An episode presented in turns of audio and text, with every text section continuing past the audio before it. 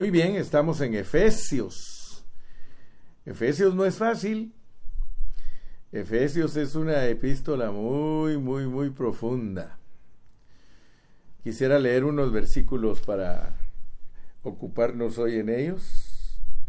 Vamos a leer los versículos del 1 al 5 del capítulo 2 de Efesios. Ahí estamos ahorita meditando y estudiando. Dice el capítulo 2 de Efesios, versículos del 1 al 5.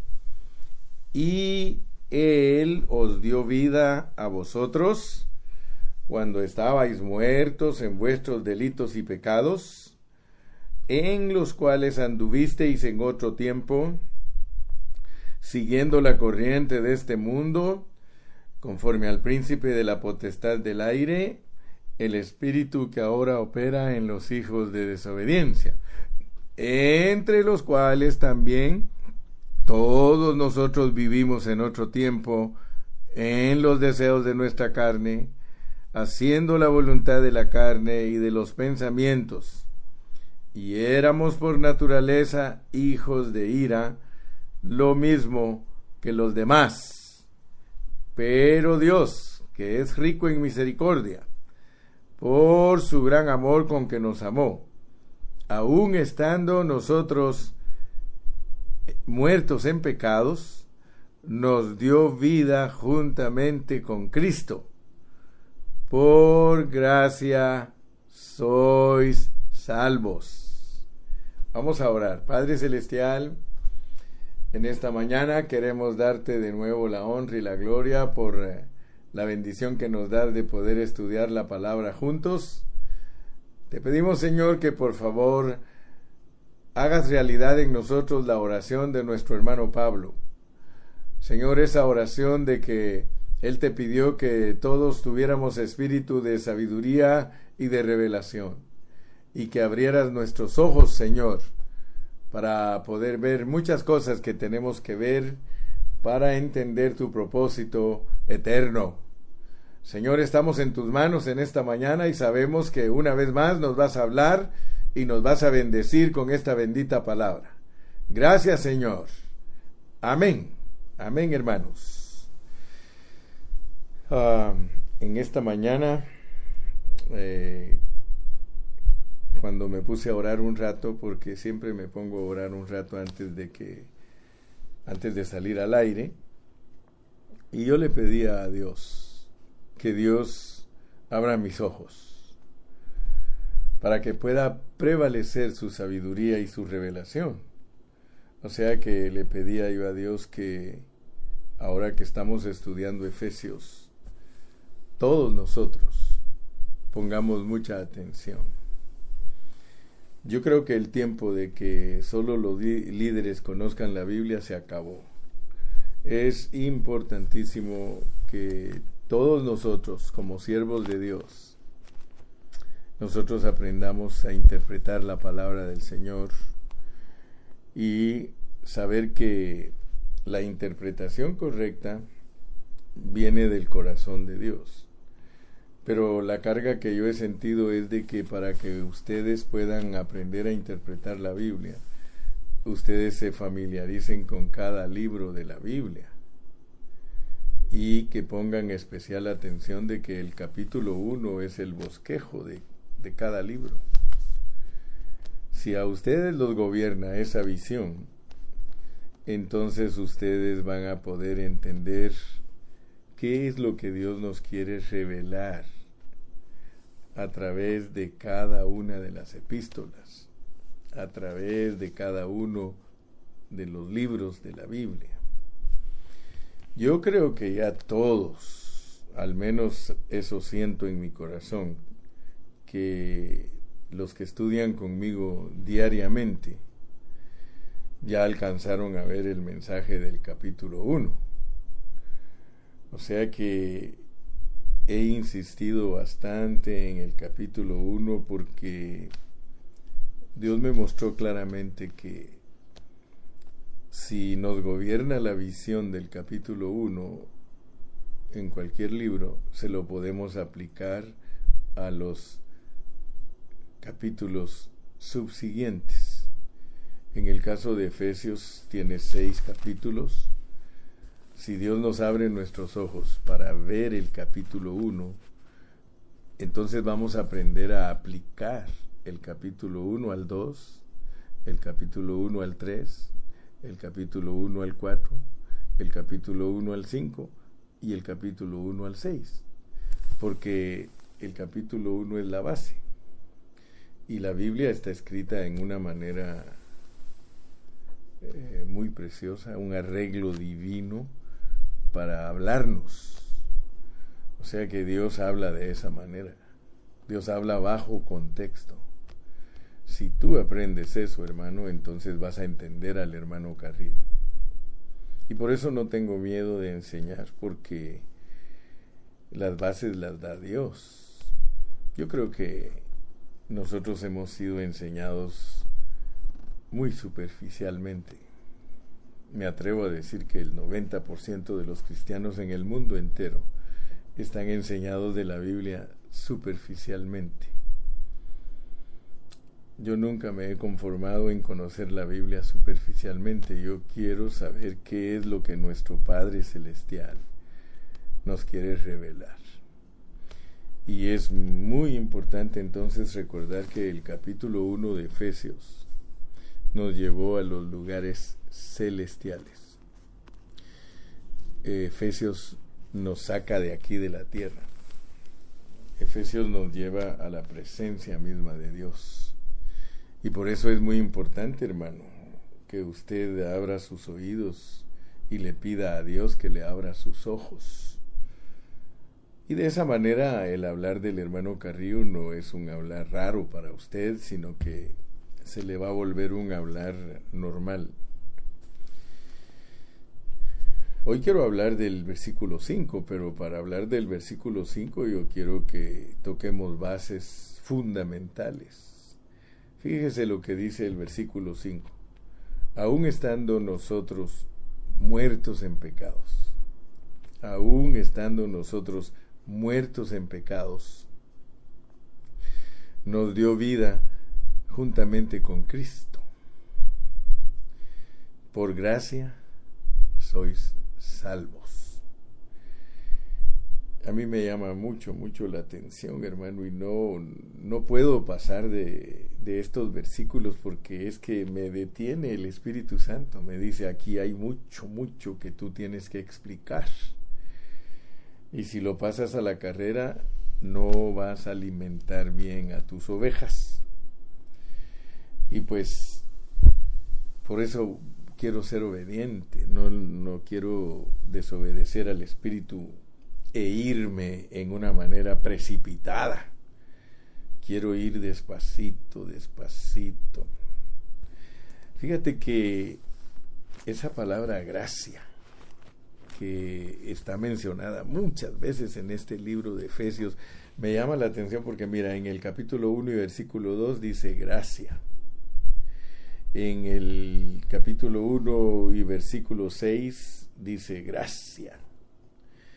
En el capítulo 1 y versículo aquí aquí lo tenía yo marcado muchas veces bueno, el asunto es de que ahí está y tú lo vas a encontrar. Gracias, gracias, gracias, gracias.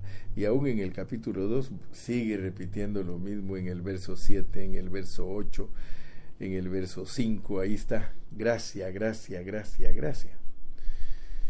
Entonces nosotros tenemos que saber a la luz de este contexto si Cristo repite muchas veces la palabra gracia, si Pablo repite muchas veces la palabra gracia, entonces Dios quiere que entendamos lo que es gracia a la luz de Efesios, porque estamos estudiando Efesios. Por ejemplo, aquí hay salvación también, mira, por gracia sois salvos. Si somos honestos, si queremos usar correctamente los contextos, tenemos que entender lo que es la gracia a la luz de todos los versículos que ya hemos estudiado anteriormente. Si queremos saber de qué salvación nos está hablando, tenemos que entenderla a la luz de todos los versículos que ya estudiamos anteriormente. Entonces yo insisto en que tú aprendas a interpretar la Biblia bajo contexto.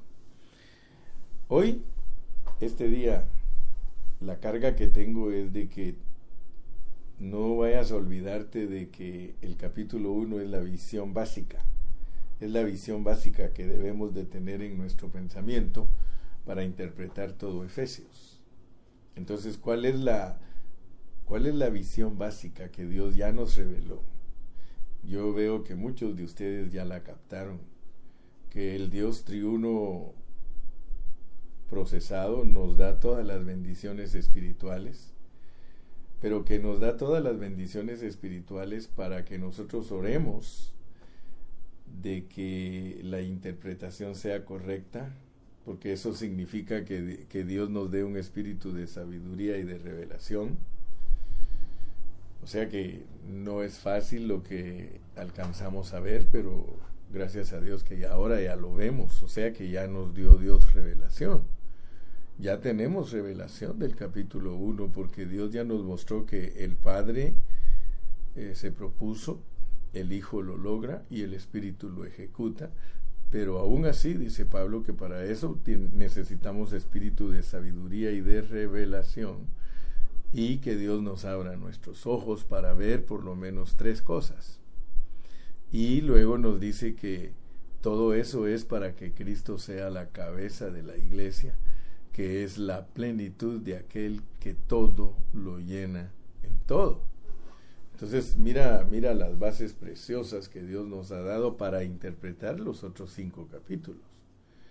Porque si, si nosotros logramos ubicarnos en el capítulo 1, entonces podemos decir bingo, o sea que podemos decir eureka, o sea que podemos expresar que hay triunfo. Entonces no se te olvide que el capítulo 1 de Efesios ciertamente te muestra que el resultado es la iglesia. Ya vimos también que es una revelación divina de lo que es la iglesia. El capítulo 1 nos revela divinamente lo que es la iglesia.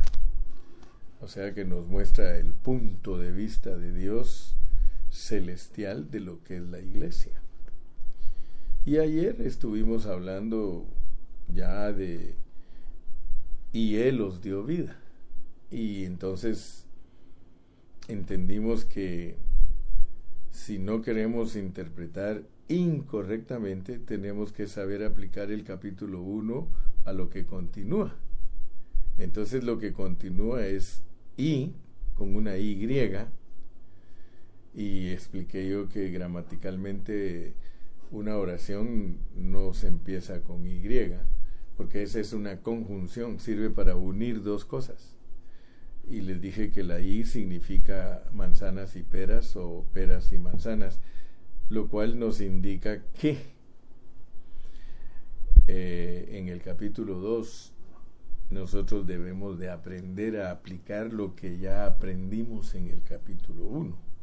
Ahora, ¿de qué manera vamos a aplicar nosotros en el capítulo 2 lo que aprendimos en el capítulo 1. La manera correcta es que nosotros entendamos que el capítulo 2, si se pudiera decir de esa manera, es el resultado del capítulo 1. O sea que al hablarnos a nosotros de gracia y salvación, después de mostrar que nosotros estábamos muertos en nuestros delitos y pecados, y que ya entendimos que es lo que Dios nos quiere revelar, que el material de la iglesia, humanamente hablando, somos nosotros los hombres caídos. O sea que eso le es bastante difícil a la mente natural poder percibirlo, poder aprehenderlo. No, no es fácil entender que después de que nos hablaron de que la iglesia es algo divino, ahora nos incluyan a nosotros, pero debido a que nos escogieron y nos predestinaron. Ahora, yo, yo quiero que ustedes se mantengan leyendo Efesios, porque para entender Efesios bajo todo su contexto, nosotros tenemos que darnos cuenta que la iglesia no es algo que existe uh, hasta el momento de que está declaradas cosas aquí en la tierra. O sea, nuestra, nuestro inicio no es cuando ya Dios empieza a decirnos que estábamos muertos en nuestros delitos y pecados y que nos dio vida. No nos vayamos a confundir, porque el propósito de Dios al decirnos que nos dio vida cuando estábamos muertos en nuestros delitos y pecados no es para marcar el inicio nuestro, porque el inicio nuestro eh, está marcado eternamente, nosotros nos puso desde la eternidad. Entonces es muy importante cuando tú le quieres aplicar el capítulo 1 al 2 que pongas muchísima atención porque si no pues vas a predicar fuera de contexto y eso está de moda. La mayoría de predicadores predica fuera de contexto. Eh, yo he leído bastantes libros y, y, me impresionan la manera en que escriben muchos hermanos, escriben muy bonito, profundamente, pero aún así se quedan superficiales. Hay muchos libros que yo he leído de hermanos buenísimos, buenísimos, pero se quedan superficiales cuando ya tú aprendes a aplicar la Biblia en, en, una manera contextual. Y esto es lo que me pasa a mí. Te voy a poner un ejemplo. Por ejemplo, valga la redundancia, ¿verdad? Por ejemplo, te voy a poner un ejemplo, por ejemplo. El capítulo 2 y versículo 10. Quiero que lo leas juntamente conmigo y que veamos para que nos pongamos de acuerdo en lo que estamos hablando. Porque somos hechura suya, creados en Cristo Jesús. Fíjate, los que me han oído hablar a mí, hermano, saben que yo tengo mucha responsabilidad sobre mis hombros y saben que soy una persona atrevida para predicar la palabra, lo reconozco, no tengo miedo porque Dios me ha revelado muchas cosas lindas a mí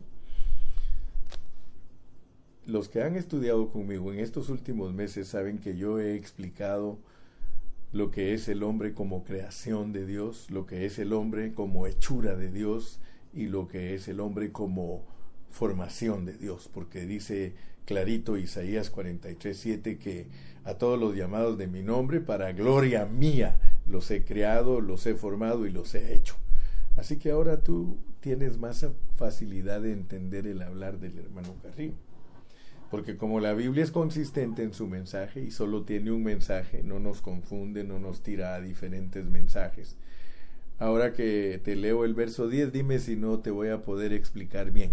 Dime si después de que ya aprendí lo que es la soberanía de Dios, lo que es ser creados, formados y hechos, mira lo que dice el versículo 10.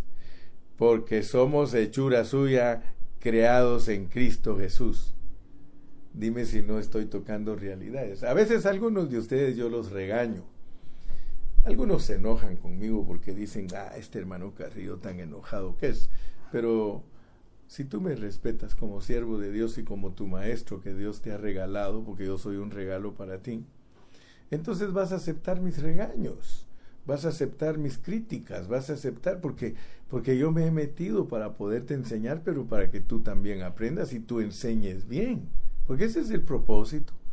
El propósito de hacer coach de los pastores es para que los pastores enseñen bien. Ahora, yo no podría ser un coach de pastores si yo no supiera enseñar, pero yo puedo ayudar a muchos pastores que andan perdidos en sus enseñanzas y que andan norteados en sus enseñanzas. Yo le digo, hey, mi hermanito, mira, y le doy gracias a Dios porque los testimonios hablan más que cualquier otra cosa. Yo tengo pastores de 40 años de ser pastores que cuando han venido a estudiar conmigo me han dicho, hermano Carrillo, le doy gracias a Dios por usted porque yo creí que yo conocía la Biblia. Ahora, esos siervos son humildes porque un pastor que tiene 40 años de ser pastor y que a los 40 años reconozca que no ha pegado en el centro en su predicación, es un Moisés. Porque a Moisés hasta los 40 años le mostró Dios que no estaba pegando en centro, que no estaba pegando en el centro. 40 años después se le apareció y le dijo, ahora sí te voy a usar para libertar a mi pueblo. Entonces, no, no estamos perdidos en nuestros conceptos y estamos bajo contexto. Así que cuando ya llegue al versículo 10 ya te voy a poder decir lo que es que somos hechura del Señor y que somos creación, pero lo que me llama la atención a mí, hermano, es que somos creados en Cristo Jesús. A nosotros nos han hablado mucho de Génesis y en Génesis nos explican que nosotros eh, fuimos creados en Adán, ¿sí o no? Dime si no es cierto. Y es fascinante entender que nuestra, nuestra participación en el viejo hombre, en Adán, porque fuimos creados todos en Adán, pero el, el asunto es de que cuando ya se habla de Cristo, hermano, ahí estamos hablando de algo diferente, mi hermano.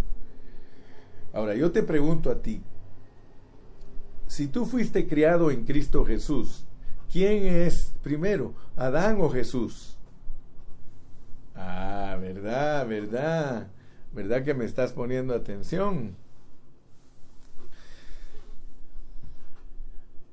Fuimos hechos por Dios, porque somos hechura de Dios. Y gracias a Dios que yo ahora puedo explicar esto, hermano, con toda calidad de detalles y de lujo de detalles, creados en Cristo Jesús. Entonces, Efesios, nunca se te olvide que está hablando que fuimos creados, lo cual significa que la iglesia es un cuerpo y está hablando de nosotros como miembros cuando nos habla de que somos el cuerpo de Cristo, nosotros tenemos que entender que fuimos creados como miembros. O sea que nosotros tenemos un llamado colectivo. Nosotros, por eso mira como dice el versículo 6, y juntamente con Él nos resucitó a todos. Cuando Cristo resucitó, hermano, ahí estabas resucitando tú. Cuando Cristo murió en la cruz, dice la Biblia, ahí estabas muriendo tú. Dice que cuando Cristo fue exaltado a los cielos y se sentó a la diestra del Padre, dice que ahí estamos nosotros sentados juntamente con Él. Aquí lo dice, hermano. Aquí lo dice. Así que el 6, mira, dice, y juntamente con Él nos resucitó y asimismo nos hizo sentar en los lugares celestiales en Cristo. Entonces, mi punto que yo quiero que entiendas en esta mañana es que cuando estamos hablando de que fuimos creados en Cristo Jesús, nos están mandando a la eternidad pasada. No hay pierde, no hay ninguna falsedad. Si Él nos escogió, y por eso yo he hablado con propiedad de que cuando Dios te escogió es porque, porque él te escogió y dijo, ¿quién quiere ir? Y tú dijiste, mi aquí, Señor, envíame a mí. Ok, entonces quiero que por favor veas que tu existencia de iglesia no empieza cuando Cristo muere ni, ni cuando Cristo resucita, si no, te dijera que, que fuiste criado en Cristo Jesús.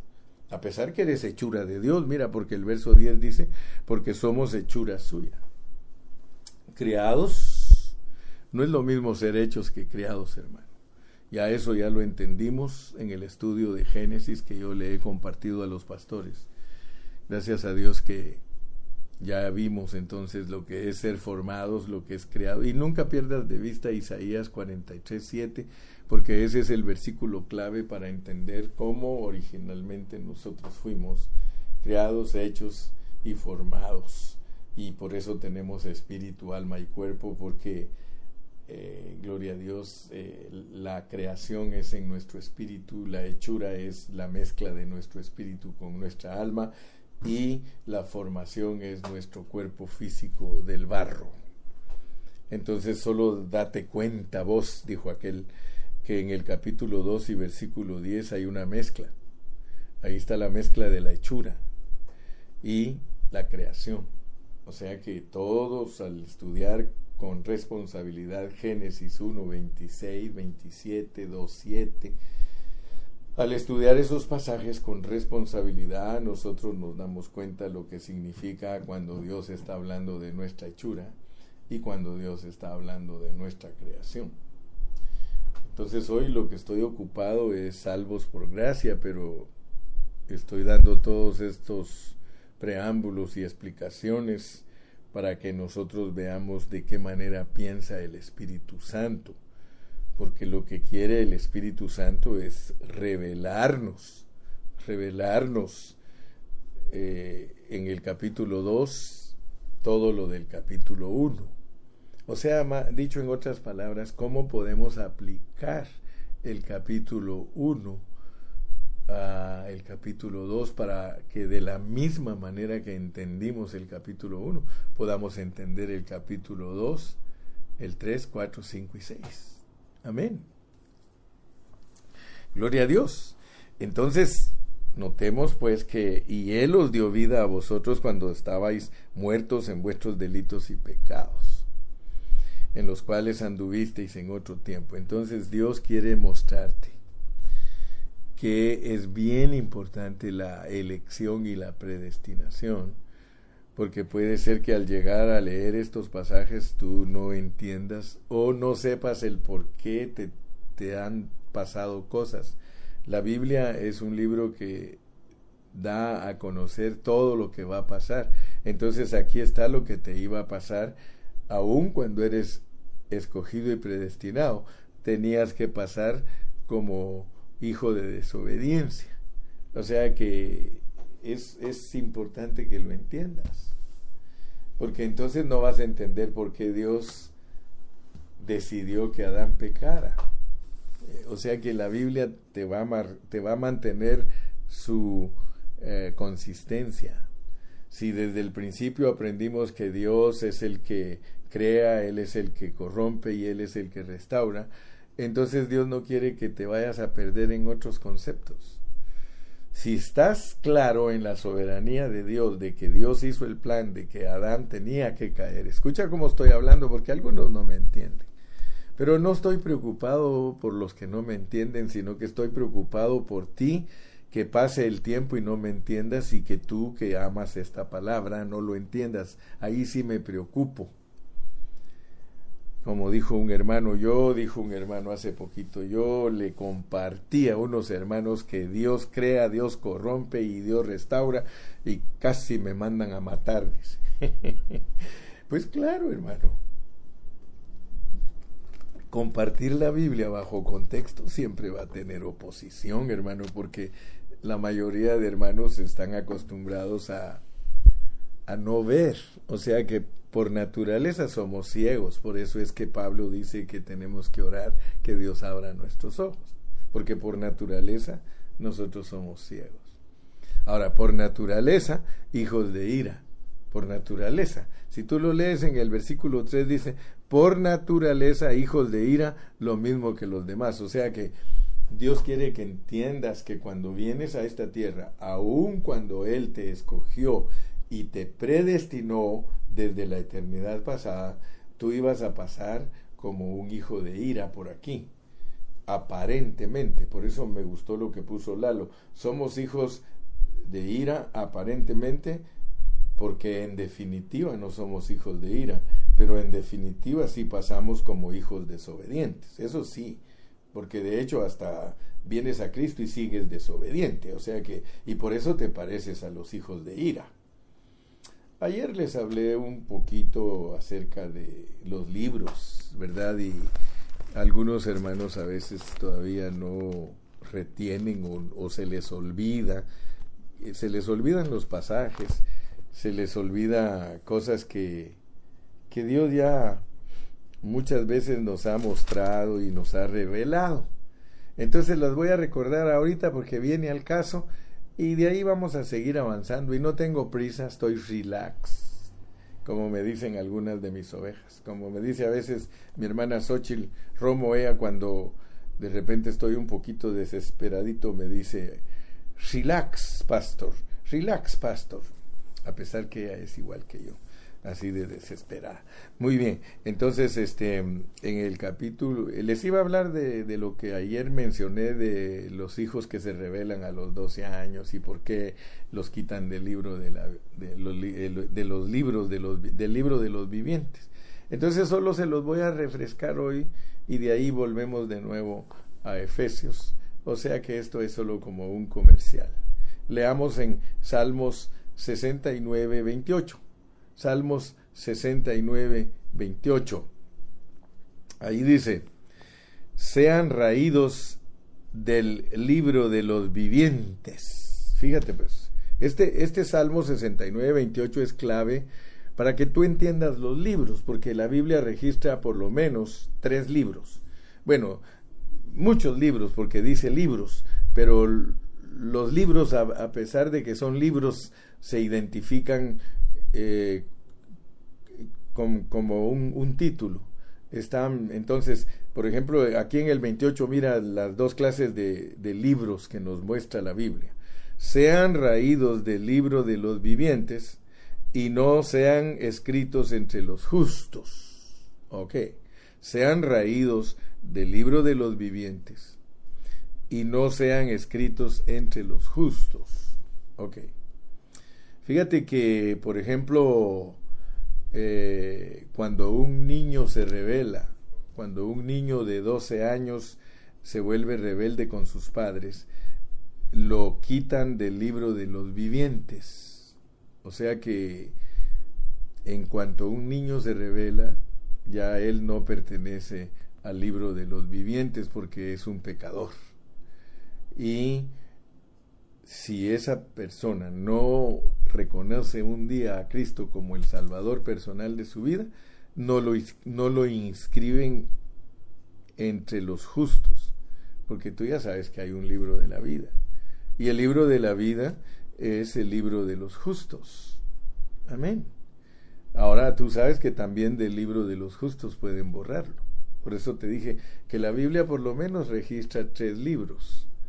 Registra el libro de los vivientes, registra el libro de los justos, pero luego al final de la Biblia está el libro de la vida.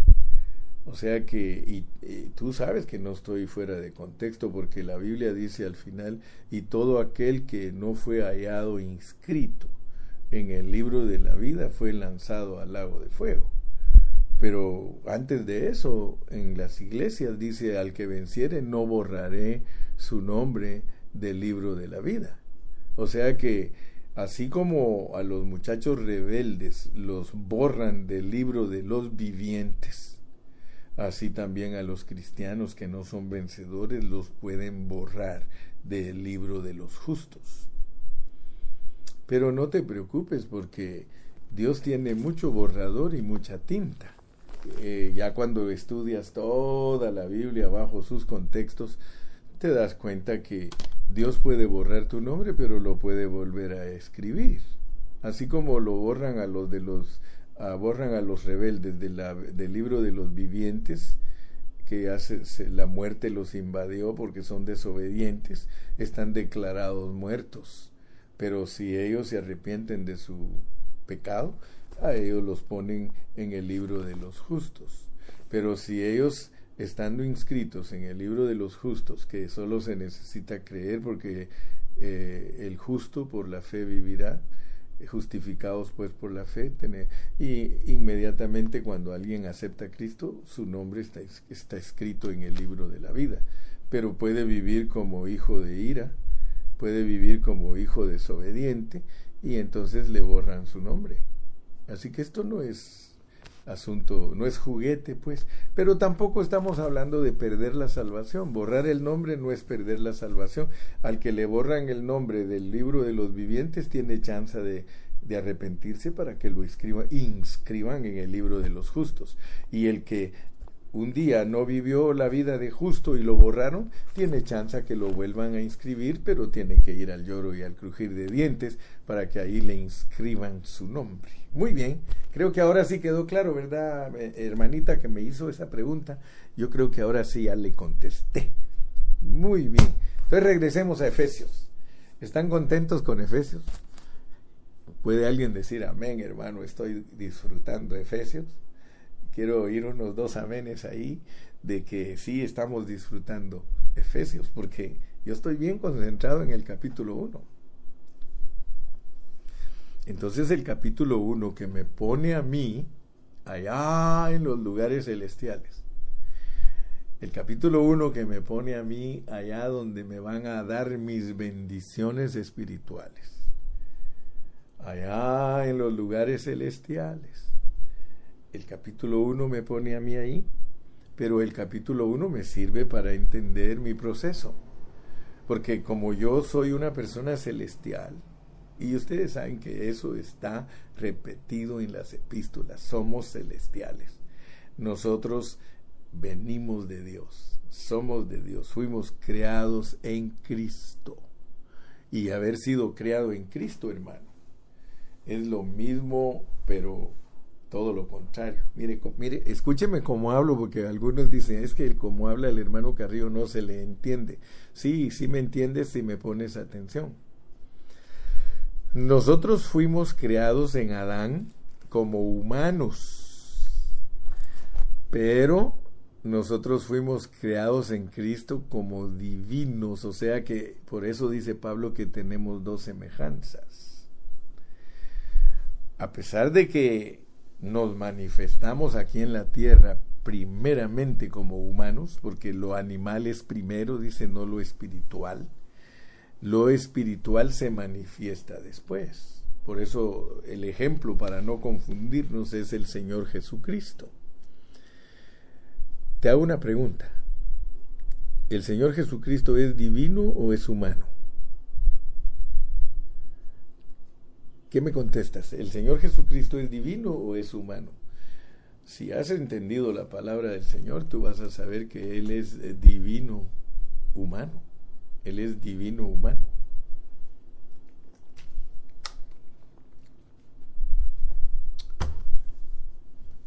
Pero la Biblia revela que Él existía antes de la encarnación. El Señor Jesucristo existía antes de la encarnación. Fíjate que cuando habla de él el Evangelio de Juan dice, en el principio era la palabra y la palabra era con Dios y la palabra era Dios. O sea que del de, Señor Jesucristo se nos revela que existía antes de encarnarse. Ahora yo te pregunto, ¿tú existías antes de encarnarte? Si sigues las enseñanzas superficiales de la Biblia y los conceptos humanos, te van a decir, no, hermano, esa es herejía. Entonces, ¿cómo vas a explicar que fuiste creado en Cristo Jesús? Creado en Cristo Jesús. Quiere decir que cuando crió Dios a Cristo Jesús, y ya sabes que la gente no entiende que Cristo es divino humano, porque Él es Dios, pero Él es criatura también.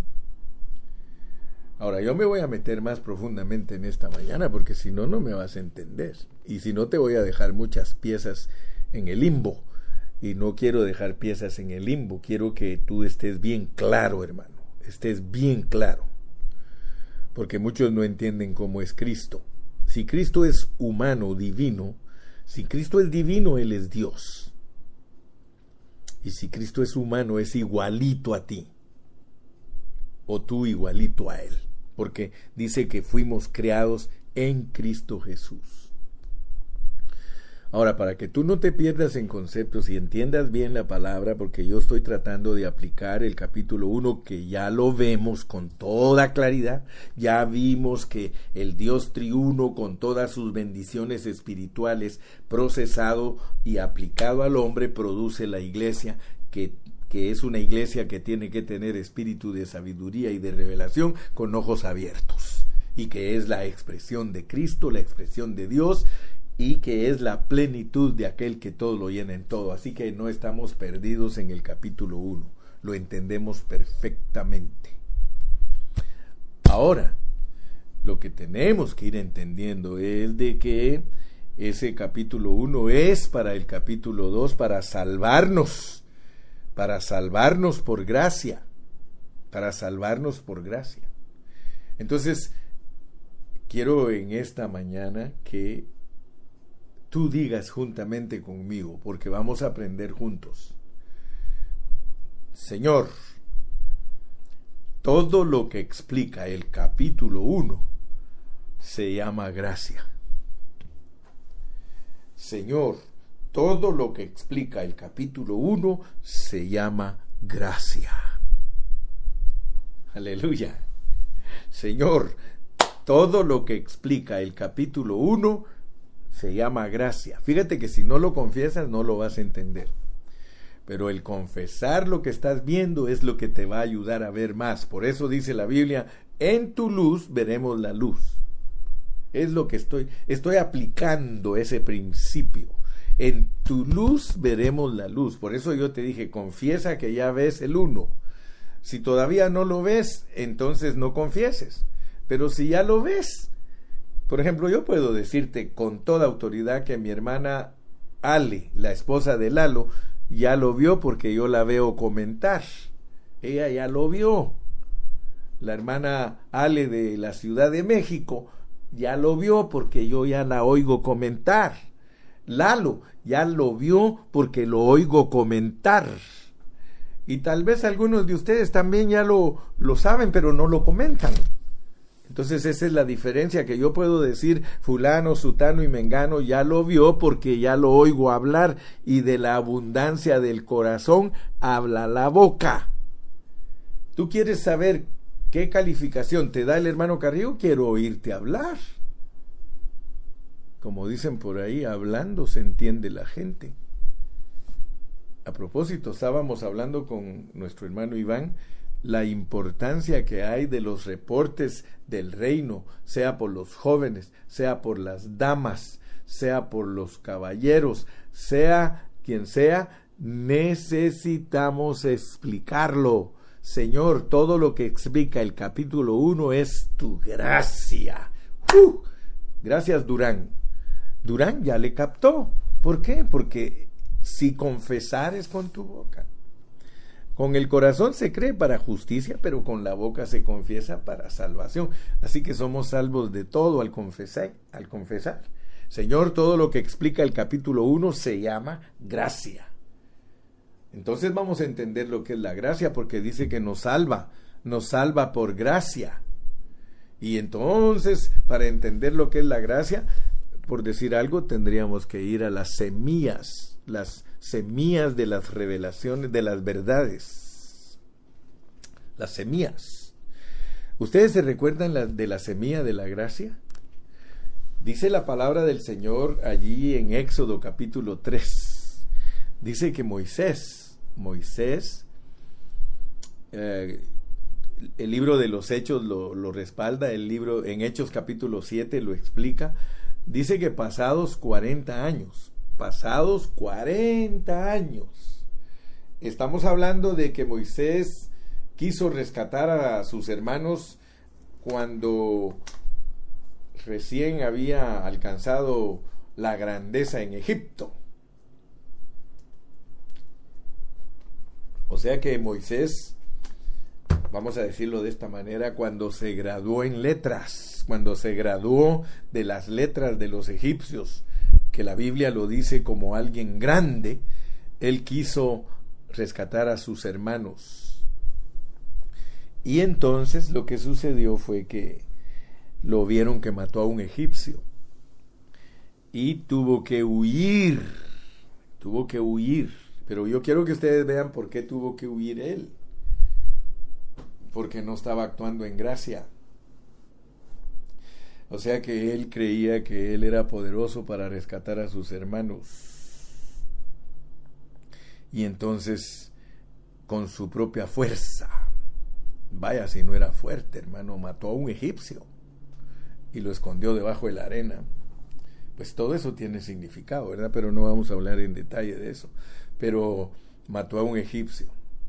Y entonces Faraón ordenó que lo persiguieran para matarlo y él tuvo que huir.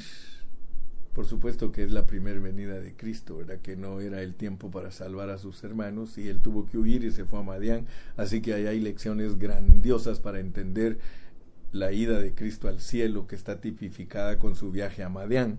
Pero allá en Madián, allá en Madián, pasados 40 años. O sea que no es fácil entender la gracia, hermanos. 40 es la prueba de una vida. Así que gloria a Dios por ti si estás entendiendo lo que es la gracia. Bueno, yo tengo 40 años de estar predicando y creo que hasta ahora estoy aprendiendo lo que es la gracia. Pero Moisés se fue. Y pasados 40 años dice la palabra del Señor que Dios se le apareció.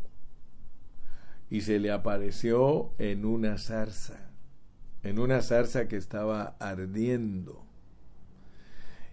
Y dice la palabra del Señor que cuando Moisés vio que la zarza estaba ardiendo, le llamó la atención y dijo, voy a ir a ver.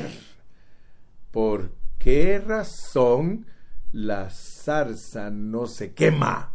Fíjate que eso declara la palabra del Señor. O sea que allí hay un secreto para nosotros, porque después nos dice en Deuteronomio que el que habitó en la zarza, la gracia del que habitó en la zarza. O sea que cuando Dios le dio la visión a Moisés, Dios le dijo, mira Moisés, la zarza eres tú.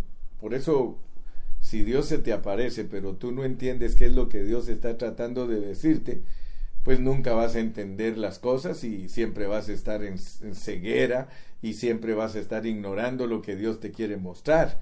Pero Dios le mostró a Moisés por medio de esa visión que él era una zarza, porque la zarza es un, arbusto chiquitito, lleno de espinas, insignificante.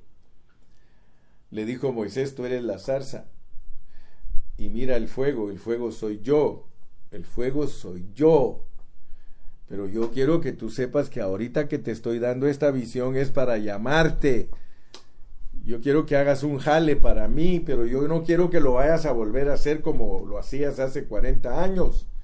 Por eso quiero demostrarte que el jale que, que yo quiero que hagan para mí es un jale que está lleno de gracia. ¿Te das cuenta? Abre bien tus ojos, Moisés, abre tus ojos, mira la zarza. La zarza eres tú y no se quema, porque yo soy el combustible, pero no te voy a consumir ni te necesito. O sea que mi fuego arde solo, mi fuego arde sin ti. E, y ese es el problema que tienen muchos hermanos. Eh, la semana pasada yo estaba tratando de explicarle a un hermano lo que significa no hacer nada, porque Dios te necesita a ti, pero para hacer nada, nada. Solo te necesita como un colaborador, un, un hombre que tenga fe y que, y que se deje usar y que, que le digas aquí estoy, pues échale fuego a la zarza y que todos vean que no fuiste tú el que produjo el fuego. Me explico, ¿verdad? Ojalá que Dios te abra tus ojos para que no vayas a estar eh, fuera de onda, pues, hermano. Vente a la onda, hermano, vente a la onda, Carrillo, para que tú agarres la onda también, mi amado. Entonces Dios le estaba hablando a Moisés. Y eso lo sorprendió a Moisés. Y gracias a Dios quiero decirte que Moisés sí agarró la onda, hermano. Eh, Moisés sí entendió lo que Dios le estaba revelando, porque él lo repite él lo repite en Deuteronomio. ¿Sabes cómo dice en Deuteronomio? Leámoslo para que veas que andamos ocupados en estos asuntos. Deuteronomio 33, ahí está. Deuteronomio 33 y vas a leer conmigo el versículo 16. Deuteronomio 33, 16 dice, y con las mejores dádivas de la tierra y su plenitud, estaba bendiciendo a las tribus de Israel y por eso eh, en, un mensaje te mencioné algo aquí al respecto y te mostré cómo un hombre que conoce la gracia de Dios, después que lo querían matar, los bendice. Y esa es la característica de un siervo de Dios. Mira, hermano, a mí hay hermanos que hasta me han querido matar, no quizá literalmente, pero con sus maneras despreciables, aleluya, de hablar de mí. Es como que me metieran un balazo, hermano. Yo, tengo hermanos que en, determinado tiempo a mí me despreciaron y, saben que no estoy mintiendo. Pero yo qué hice? Yo los bendije, hermano, porque yo conozco la gracia. Yo conozco la gracia. Mira a este hombre, dime si no es un hombre singular. Dime si no es un hombre que sabía lo que era la gracia. A los que querían matarlos, a los que querían matarlo, ahora a todos los bendice. Alguien le podría decir ahí, Moisés, ¿para qué estás bendiciendo a esos rebeldes? ¿Para qué estás bendiciendo a esos? ¿No te acuerdas que te querían apedrear? ¿No te acuerdas que te querían matar? ¿No te acuerdas cómo te trataban a ti? Y él dice, que quiere que a José lo bendiga Dios con las mejores dádivas de la tierra y su plenitud, y la gracia del que habitó en la zarza. Dime si Moisés no captó la lección de lo que es la gracia.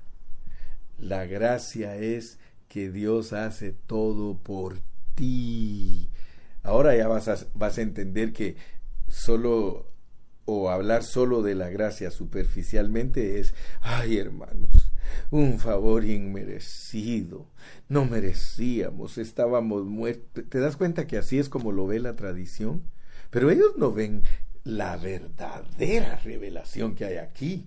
Lo que verdaderamente es la gracia, hermano, es que Dios hace todo por ti, todo, todo, todo. Te escoge, te predestina, Él muere en la cruz, te redime, te sella. Es más, dice que todo, todo, todo. Y por eso ten cuidado, porque puede ser que te den ganas de actuar, que te den ganas de hacer algo tú. Lo único que tienes que hacer tú si quieres disfrutar de esta salvación, porque no me va a dar tiempo para hablar de la salvación, pero por lo menos si captas lo que es la gracia, si captas lo que es la gracia, mi hermano, la gracia es de que viene Dios, mira, mira, viene Dios y lo primerito que te declara en los primeros tres versículos, te dice, mira, tú pasas aquí, yo te mando escogido y predestinado, pero bajo un principio fundamental, vas a pasar como que fueras un chamuco. Así que por eso a mí no me da miedo el chamuco, hermano. Si el Señor mismo nos dice aquí, mire, dice, en los cuales anduvisteis en otro tiempo siguiendo la corriente de este mundo, conforme al príncipe de la potestad del aire, el chamuco, y el espíritu que ahora opera en los hijos de desobediencia. Hermano, ¿Sabes qué tienes que hacer tú por todos esos mal portados, violentos, problemáticos? Orar. Muchos de ellos son cristianos.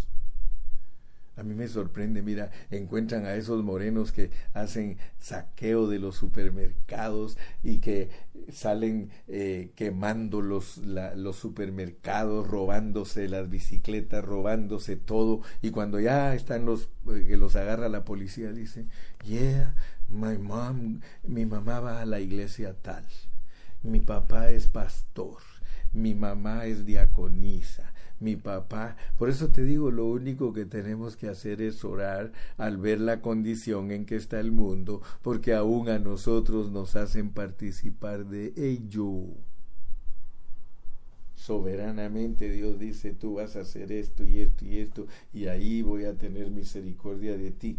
¿Por qué? Porque muchos de los cristianos creen que por sus propias fuerzas pueden ser vencedores y por eso Dios no les permite ser vencedores. Yo le doy gracias a Dios, hermano, que un día aprendí que no es nada de lo que yo hago, lo que Dios va a ver para rescatarme, es por todo lo que Él ha hecho por mí. Y si yo reconozco que Él lo hace todo, entonces yo no me voy a meter a problemas ni tengo necesidad que me pruebe Él de que voy a ir a, romper vidrios y a robar o a esto. Pero mientras el Señor vea que soy una persona que no ha entendido lo que es la gracia, seguiré pecando y cayendo en pecado.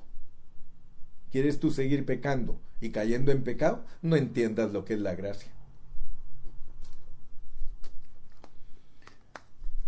La gracia es que Dios a través de ti va a hacer su voluntad. ¿No estudiaste así conmigo en Filipenses, pues? Que Él es el que produce el querer y el hacer en ti. Entonces, entiende bien lo que significa hacer nada. Hacer nada se lo mostró a Abraham. Abraham todo el tiempo quiso producir la simiente para la herencia y Dios se disgustó con él porque lo buscó por sus propios medios. Aleluya. Eh, no vayas a creer que no hacer nada significa eh, en el lenguaje. Mira, por eso te digo, métete al lenguaje divino.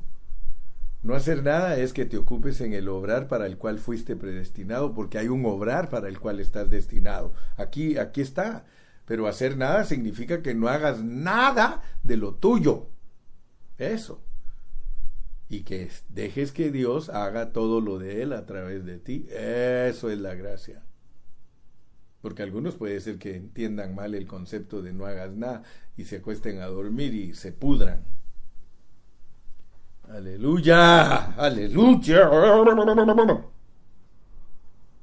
Alábale, gózate, gózate.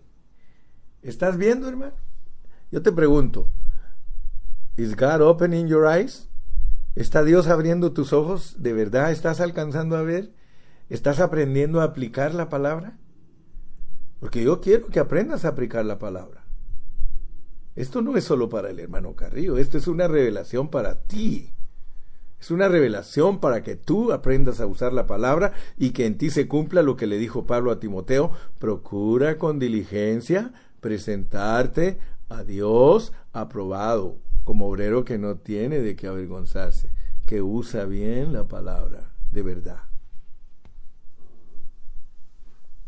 Aleluya. Gloria a Dios. Gloria a Jesús. Bendito su nombre. ¿Estás listo para mañana? Hoy solo te di un poquito hacia saborear. Mañana Dios te va a seguir abriendo tus ojos. Empieza a ser familiar de Dios por medio de la Biblia. Empieza a ser familiar de Dios. Mira, aquí, aquí, este, esta epístola habla de que somos familia de Dios que somos reino de Dios, que somos cuerpo de Cristo, que somos morada de Dios, que somos esposa de Cristo. Solo mira todo lo que nos espera. Nos espera un viaje fascinante a través de Efesios. Pero no se te olvide que te gobierne la visión que Dios ya te dio. El capítulo 1 ya te lo dio Dios. Esa es la clave y de aquí en adelante ya sabes que es la clave para estudiar cualquier epístola. Cualquier epístola, cualquier libro, lo vas a estudiar bajo su contexto y dejarás de ser un ignorante en la palabra del Señor.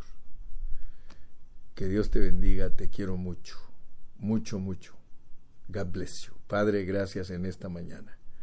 Una vez más, el compromiso que tengo contigo, con mis hermanos y con tu palabra ha sido puesto delante de todos. Señor, gracias porque eres tú el que nos ayudas. Tú eres nuestra interpretación. Tú eres nuestro consejo. Tú eres nuestra sabiduría. Tú eres nuestra interpretación. Tú eres todo. Por eso dice que la iglesia es la plenitud de aquel que todo lo llena en todo. Bendito tu nombre, a ti es la gloria, hoy y siempre. Amén. Hasta mañana. See you tomorrow.